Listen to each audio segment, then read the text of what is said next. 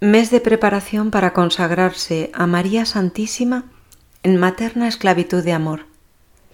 Día 9. María y los apóstoles de los últimos tiempos. Puntos del tratado 55 a 59. San Luis María, enumerando las consecuencias que experimentarán aquellos que permanecerán fieles a María Santísima y crecerán en su amor, dice que éstos verán en cuanto lo permita la fe a esta hermosa estrella del mar y guiados por ella llegarán al puerto seguro a pesar de las tempestades y de los piratas.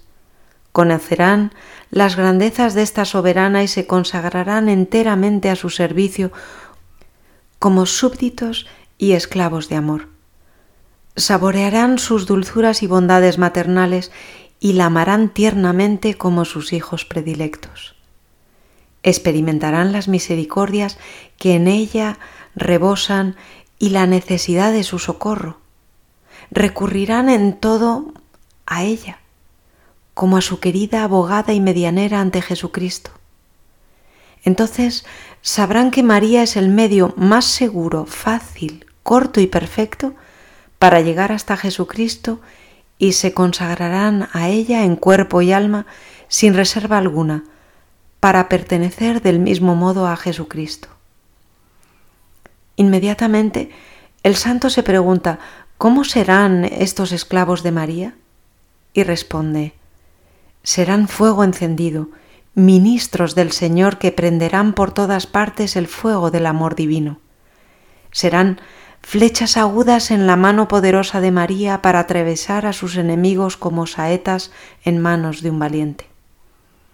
Serán en todas partes el buen olor de Jesucristo para los pobres y sencillos, pero para los grandes, los ricos y mundanos orgullosos, serán olor de muerte.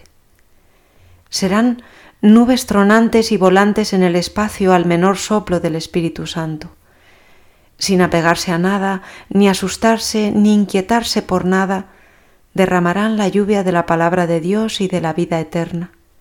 Tronarán contra el pecado. Lanzarán rayos contra el mundo del pecado. Descargarán golpes contra el demonio y sus secuaces. Serán los apóstoles auténticos de los últimos tiempos a quienes el Señor de los ejércitos dará la palabra y la fuerza necesaria para realizar maravillas y triunfar gloriosamente sobre sus enemigos. Dejarán en los lugares en donde se prediquen el oro de la caridad.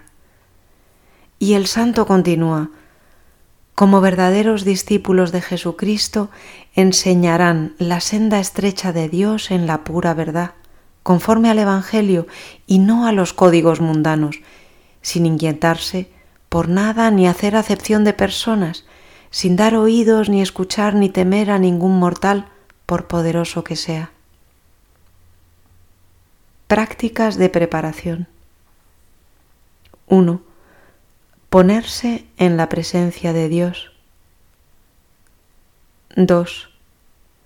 Pedir la gracia de tener un gran deseo de ser grato a los ojos del Señor y de tener como fin único de mis elecciones fundamentales la vida eterna, sin dejarme seducir por el espíritu del mundo.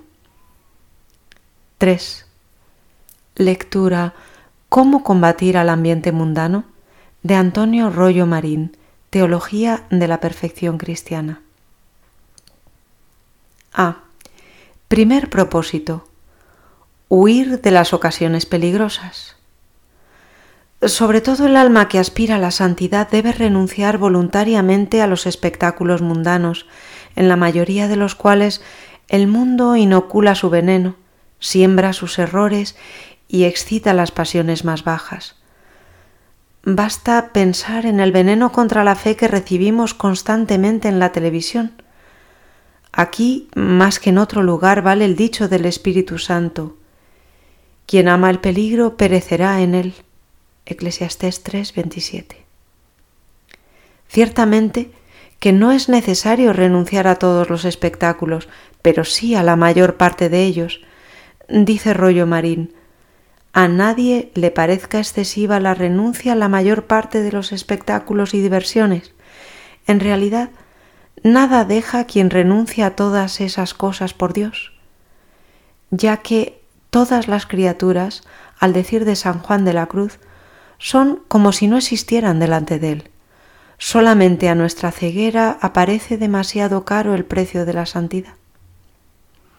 El reino de los cielos es semejante a un tesoro escondido en un campo que al encontrarlo un hombre vuelve a esconderlo y por la alegría que le da, va, vende todo lo que tiene y compra el campo aquel. Mateo 13, 44. Nótese que delante de la grandeza del tesoro descubierto, que no es sino el reino de los cielos, el hombre deja todo aquello que tiene lleno de alegría. Rezamos las letanías de la humildad.